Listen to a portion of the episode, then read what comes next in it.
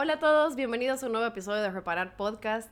Hola chicos, ¿cómo están? Este es el primer episodio del nuevo año, así que estamos muy felices de poder compartir un tema súper interesante, un tema que verdaderamente es muy importante, creo que en todas las etapas de nuestra vida, pero es un tema del cual hemos estado hablando mucho con Mati y con nuestras amistades cercanas también. Sí, y estamos felices de recibirlos en la sala del Abrí, a pesar de que es marzo y nos hemos tardado un poquitito, porque queremos compartirles algo fresco y algo que es verdadero para nosotras, porque cuando estábamos soñando y pensando en el podcast acordamos que solo vamos a hablar sobre verdades, sobre ideas y situaciones que las hayamos vivido y podamos traerles algo que, que sabemos que es real porque lo estamos experimentando.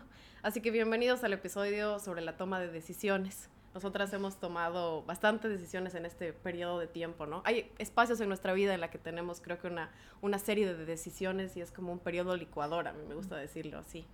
Y hemos estado estudiando acerca de qué pasa en nuestro cerebro cuando tomamos una decisión, qué pasa en nuestros corazones, cuáles son los factores que influyen y comentarles que cuando vamos a tomar una decisión, que por cierto tomamos miles de decisiones en un día, incluso tomamos, eh, ¿cómo es? Milésimas de decisión en un segundo, eh, influyen nuestras circunstancias, que son las decisiones de los demás y son eventos, son sucesos que van pasando sobre los cuales no tenemos un control directo o influencia. Después está nuestro estado emocional, mm. eh, cómo nos sentimos acerca de esta decisión, cuál es la expectativa, cómo nos afecta y después está nuestro juicio o criterio. Y me ahorré un chiste para este momento porque leí que los economistas siempre están buscando el estado ideal en una toma de decisión. Eso significa que apelan más al juicio o criterio. Entonces, ese lado analítico en el cual hay una medición del riesgo, desventaja. Y los psicólogos, no soy psicóloga, pero era una comparativa, eh, apelan mucho más al estado emocional y a las circunstancias, cómo te afectan estas a la hora de decidir. Mira, justo ahora que Mati hablas de los economistas, eh, cuando estaba investigando acerca de las decisiones, eh, los economistas siempre, todo el análisis que realizan para la el diseño de políticas públicas y demás, asumen el principio de que los seres somos seres racionales. Esto quiere decir que todas las decisiones que tomamos maximizan nuestro beneficio. Y al investigar veía que hay decisiones racionales y hay decisiones irracionales. Y cómo también hay factores que parecieran lógicos, pero en realidad son sesgos de nuestra lógica que nos llevan a tomar cierto tipo de decisiones.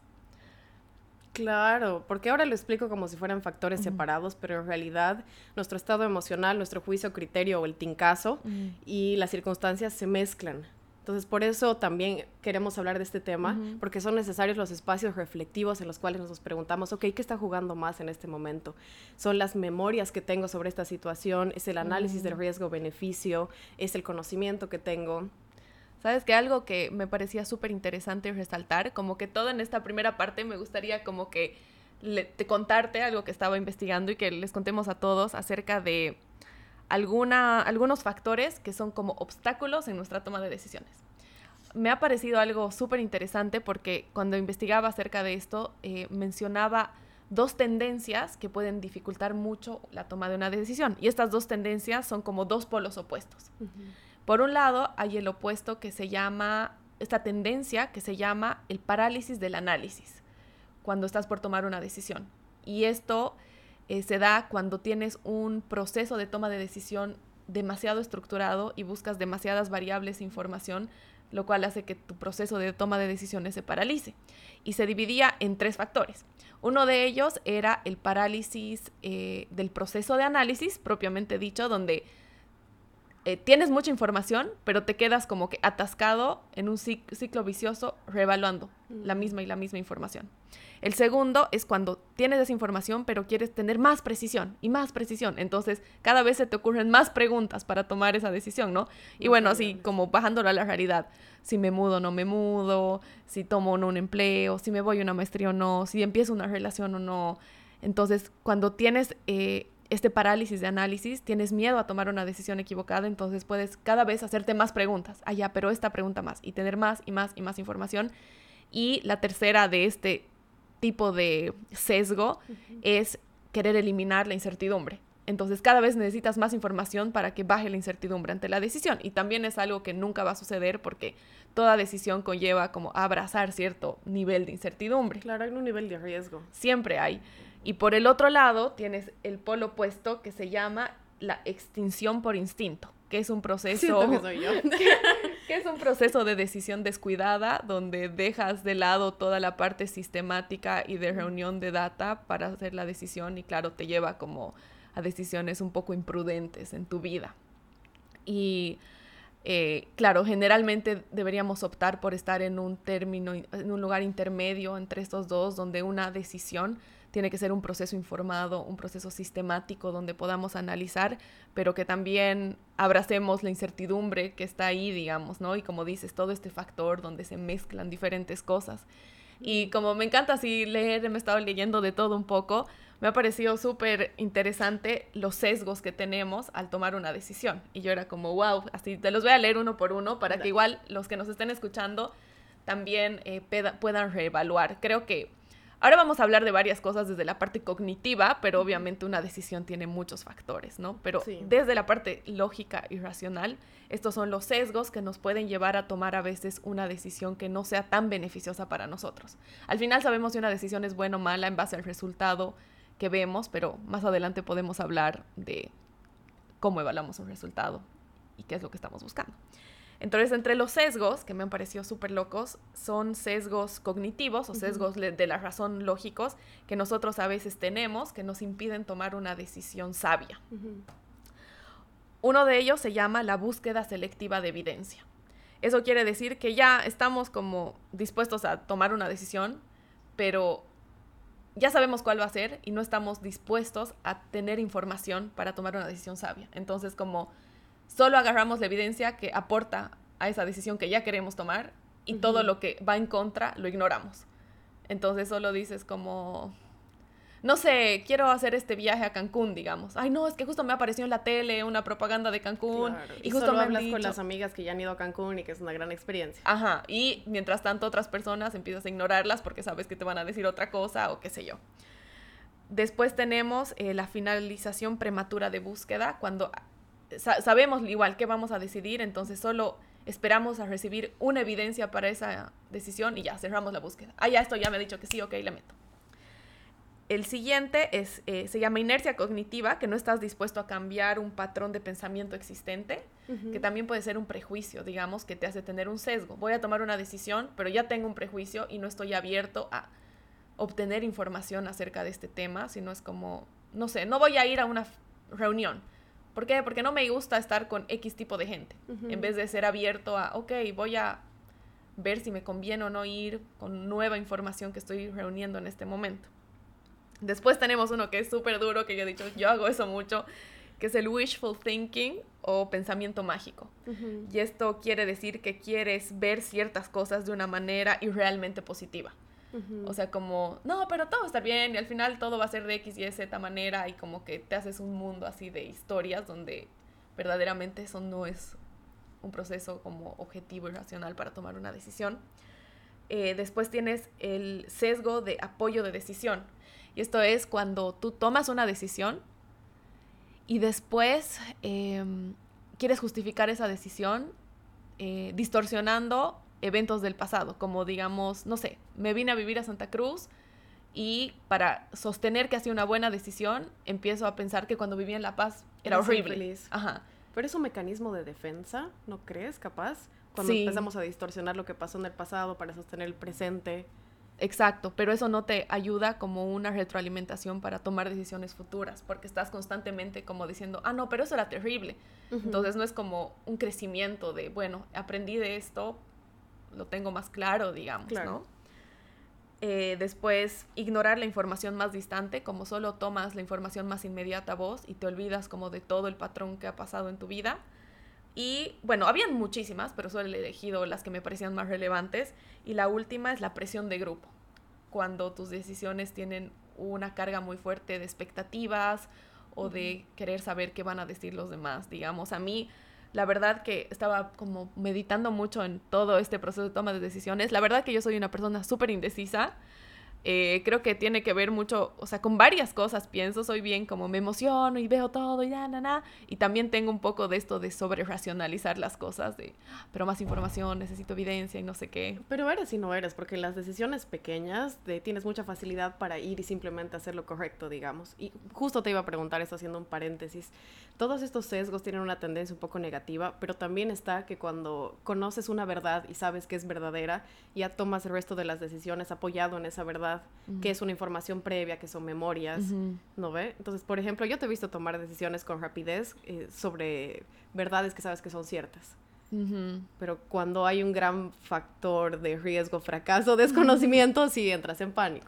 Justo estaba pensando cómo, por ejemplo, yo la verdad he tenido una bendición de tener como ser muy cercana a mi familia y siempre de cierta una u otra manera han apoyado, sustentado muchas de mis decisiones y creo que eso ha sido un regalo y algo bueno, pero llega un punto donde uno tiene que ser independiente de sus decisiones. No sé si a vos te ha pasado como el tener, o si te ha costado, o cómo ha sido para vos el dar ese salto a, bueno, esta decisión es propia y me hago cargo de lo que venga, digamos. Este, a mí me afecta mucho el factor que no puedo controlar, que son las circunstancias, las decisiones de los demás, la opinión de los demás.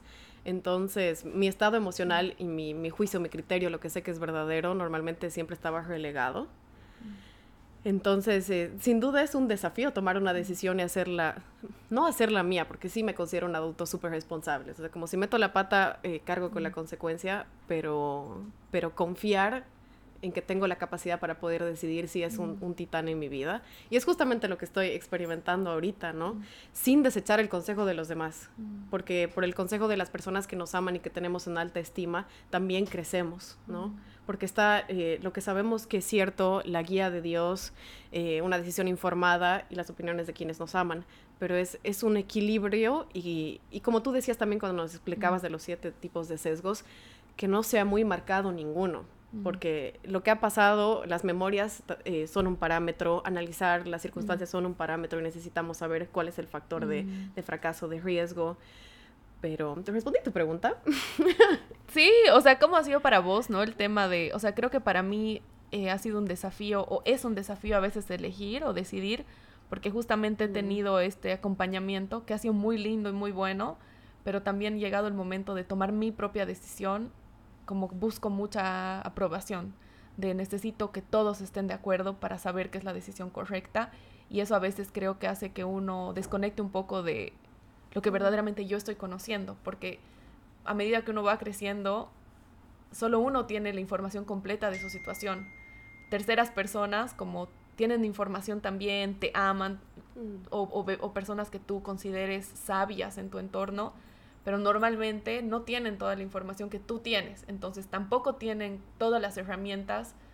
Entonces, el poder discernir como qué tipo de información obtener o qué tipo de apoyo tener de cada uno de estos miembros que son importantes porque somos seres relacionales y también aprendemos de la multitud de consejos, como dice en la Biblia, pero también el poder discernir, ok, esto es un insumo más en mi proceso de toma de decisión y no es la variable determinante para mi decisión, porque en algún punto a veces siento que he sentido como los demás saben más que yo para mí, digamos, o sea, como no sé tanto yo. Y creo que este ha sido un, un, tiempo de aprendizaje, el decir, ok, creo que necesito hacerme responsable y conscientemente decir, yo estoy decidiendo esto, o estos son los factores que estoy considerando, estos son los principios, el propósito, el objetivo que yo estoy determinando de acuerdo a lo que yo creo y a mis convicciones y yo me voy a hacer cargo de esta decisión. Creo que de verdad, no sé si para todos, pero para mí es algo súper desafiante en la adultez. Creo que depende del, de la vida que ha tenido cada uno, pero para mí sí es un desafío. No, sí, totalmente. Pienso por un lado que las personas extrovertidas tenemos el desafío de, de validar a los terceros porque los amamos y recargamos energía pasando tiempo de calidad con ellos. Pero, y esto es un poquito un cliché, pero encontrar mi voz es, eh, es algo de que me cuesta muchísimo a la hora de decidir. Es como, ¿qué pienso yo? ¿Qué quiero yo? ¿Qué me duele a mí? Me es mucho más sencillo saber qué te duele a ti mirándote y ya pospongo eh, mi bienestar.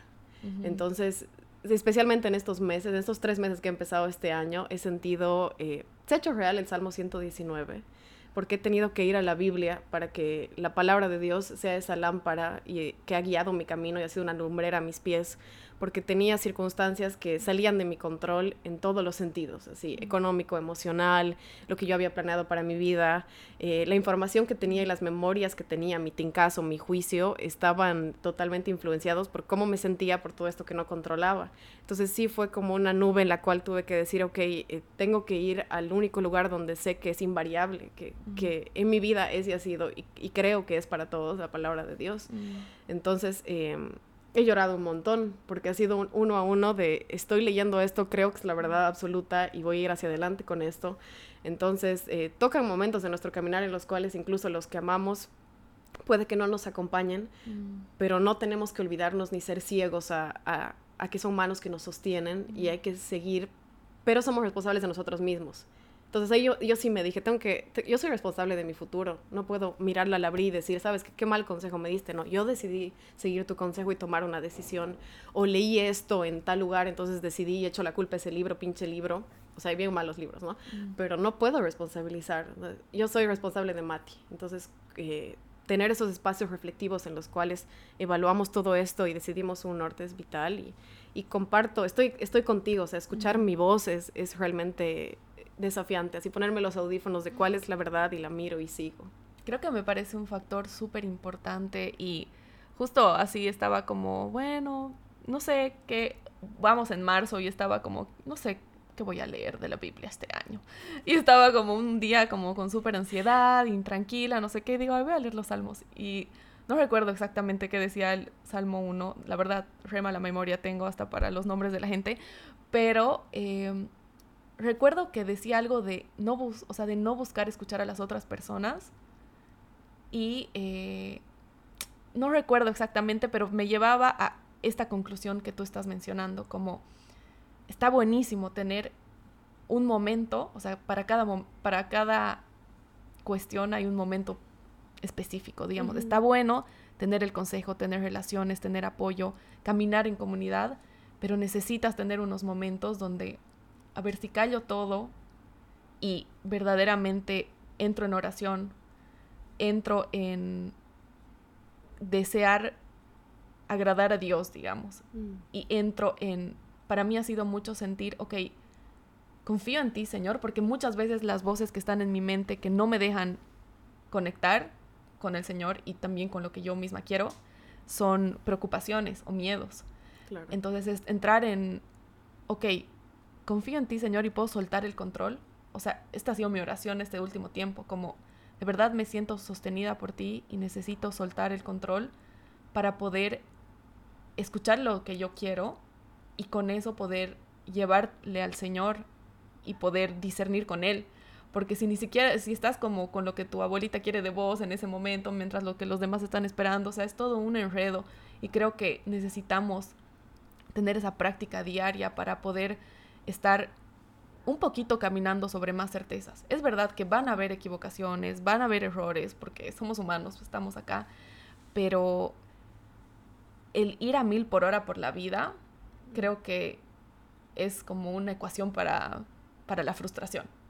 Porque después viene eso, ¿no? De puche, ¿por qué la escuché a tal persona? En, en, vez de, o sea, al final es tu decisión, pero después terminas con amargura hacia otras personas de, ah, hice tal cosa porque me dijeron. Claro. O, no sé, con enojo. El poder, para mí ha sido un paso inicial el decir, necesito intencionalmente tener un tiempo de quietud y un tiempo de calma con Dios donde pueda vaciar mi mente de los miedos, de de ese diálogo interno que está a mil por hora por el ritmo de vida en el que vivimos ahora, ¿no? Hay miles de expectativas igual, o sea, mm. quieras o no, yo tengo 30, tú cumples 30 este año, es como Aquí no sé quién le estás hablando, es algo que influye también. Claro, claro. Erróneamente en nuestro proceso de toma de decisiones, porque son expectativas que no sé de dónde las hemos tomado, nadie nos las ha puesto, y son una presión innecesaria en algún punto.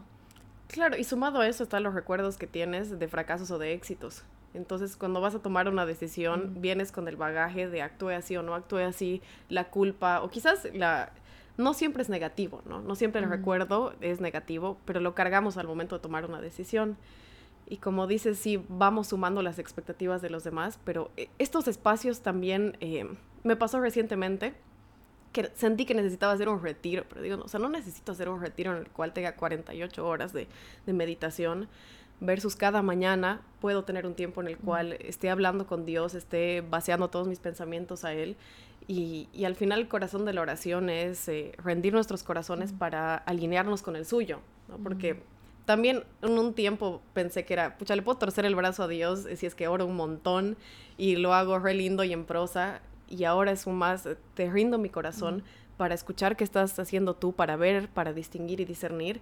Y y creo que no hubiera sobrevivido este año sin ese momento de quietud en las mañanas. Y son cinco minutos, como tú dices, es increíble. Y el silencio llega a ser una disciplina desafiante, porque el celo está vibrando, porque queremos la estimulación de la pantalla o incluso los comentarios.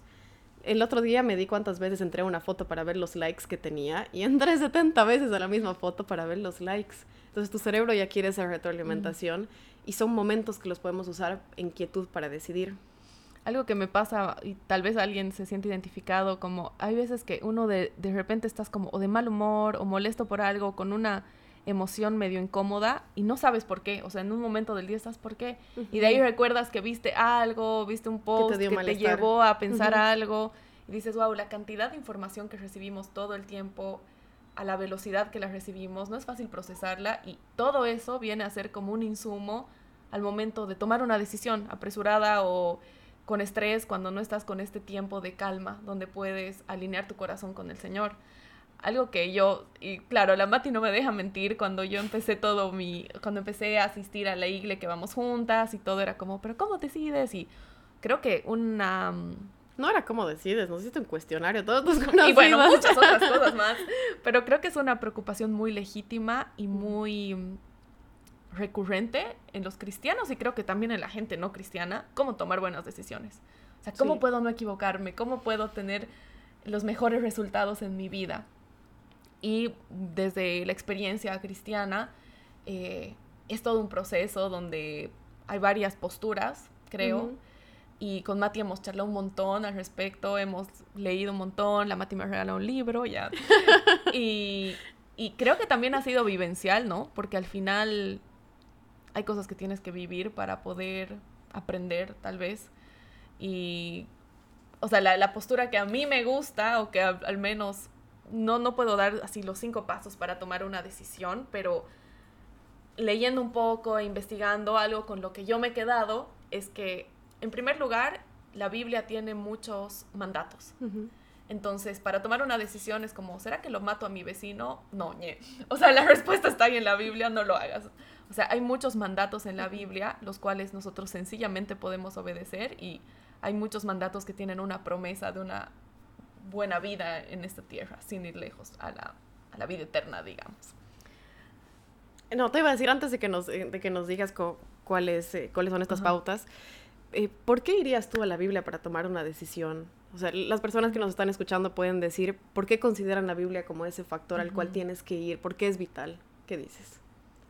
Para mí es vital porque es la revelación de, de quién es Dios. O sea, es la revelación a la humanidad de quién es Él, de su carácter, de, de lo que quiere para nosotros, de lo que significa esta vida, de, de todo, ¿no? De qué es el éxito a ojos de Dios, de qué es el amor a su, a su vista, qué, qué es el matrimonio, las mm. cuestiones más fundamentales, más profundas de los deseos del corazón humano están ahí, están ahí.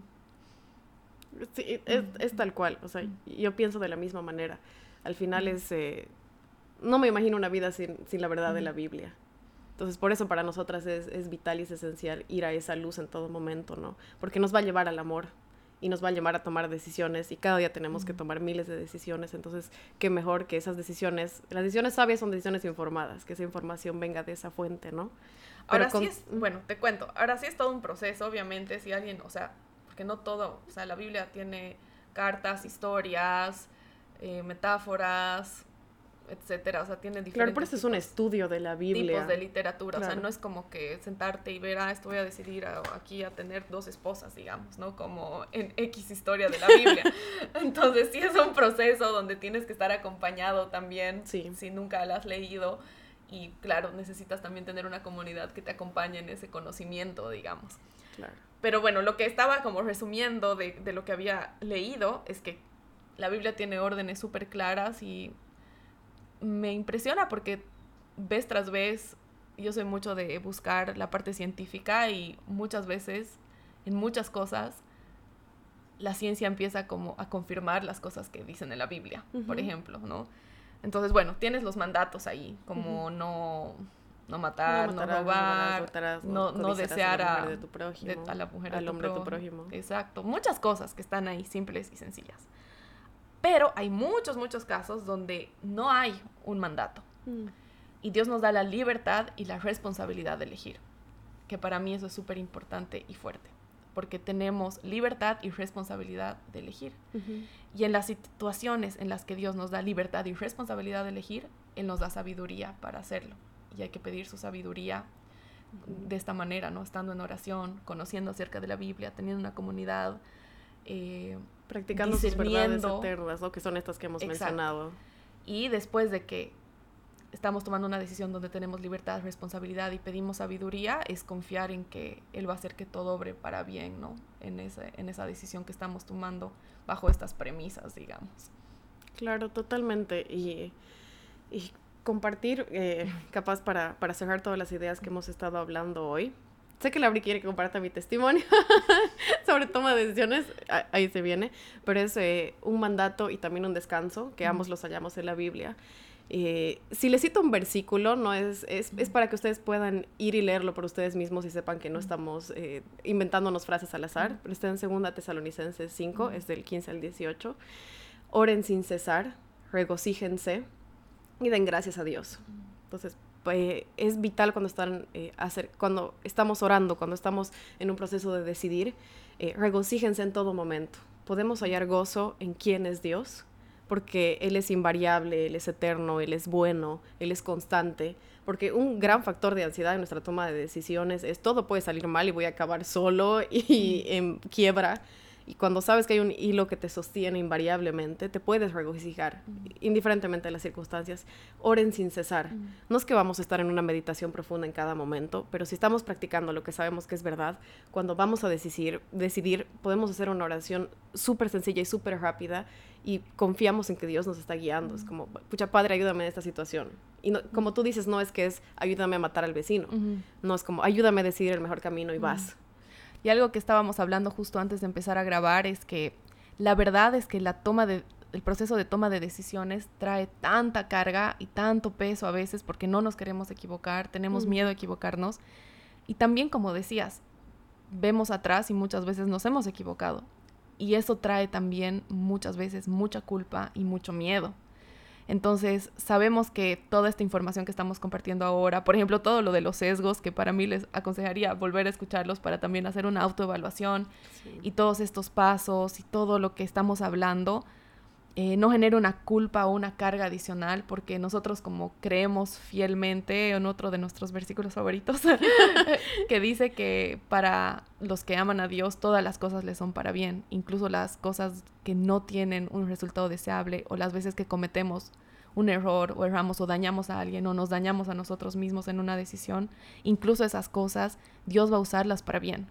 Entonces podemos caminar un poco más ligeros Claro, aún en el error y esto que les iba a compartir, y ese es el descanso para los que aman a Dios y quienes aman a Dios, los que están practicando esas verdades y son evidentes. Y ese es tu descanso, o sea, aún si te equivocas y la pelas por X y Z factor, sesgo, eh, puedes descansar en que Dios te sostiene y estás en sus manos, ¿no? Y en su bondad. Em, y, y, algo que les quería compartir muy personal es que mi caminar con Dios fue que para mí fue muy difícil desprenderme de la subjetividad de cómo me sentía para saber qué decía la Biblia. Entonces, eh, ya son tres años que tomé una decisión estando segura de que Dios me había dicho. Y me acuerdo que decía en la iglesia, sí, no, Dios me había dicho que, Dios me ha dicho que esto es así y me equivoqué terriblemente. Y al final el tiempo llega a ser un catalizador por el cual sabemos si esa decisión era o no era. Y mirando atrás, o sea, veo uno, el descanso de Dios, que todas las cosas sirvieron para bien, porque ahora considero que, que puedo escuchar mejor, que incluso puedo, puedo amar más como Jesús nos amó a nosotros, por, por el error que cometí en ese momento y con humildad decir, pucha, me equivoqué en ese momento. Y era una subjetividad, era porque mi corazón quería algo que yo le puse el título, no, es que Dios me ha dicho, no, no, Dios no me dijo y la Biblia no decía eso. Y yo simplemente extraje un pasaje para tomar una decisión. Mm. Entonces, también eh, nosotros somos de, de, ayuda y de ánimo para los demás cuando con humildad reconocemos que metimos la pata y saber que la Biblia es una, que es lógica, y que no, no podemos extraer pedacitos para justificar lo que nuestro corazón quiere. No, no, no funciona así la matemática. Mm. Y claro, y pedir la sabiduría, ¿no? Buscar la sabiduría. También la comunidad nos puede ayudar, ayudar mucho en mm. poder discernir esto. Y seamos esa comunidad que sostiene, ¿no? O sea, si ves que tu hermano está cometiendo un gran error, pero no te va a escuchar, sosténlo, amalo. O sea, sí dile, te vas a romper la cara cuando te pregunte, pero si ya no te pregunte, se va a romper la cara, es cuando te sostengo no estás solo, no estás sola. Y creo que quiero que nos quedemos con eso hoy, con todas las cosas le son para bien a quien lo aman. Creo que lo principal es invertir en conocer más a Dios, en amarlo más, conocerlo más y lo vamos a conocer más. La manera de amarlo más es conocerlo más y de esa manera también vamos a poder amarnos a nosotros mismos y poder decidir más en amor y menos en miedo y poder vivir más en amor, que creo que eso es lo importante. Tal cual, vital conocer a Dios para decidir. Gracias por acompañarnos en este episodio y este año se vienen con, con muchos episodios salidos de nuestro corazón, así que gracias chicos.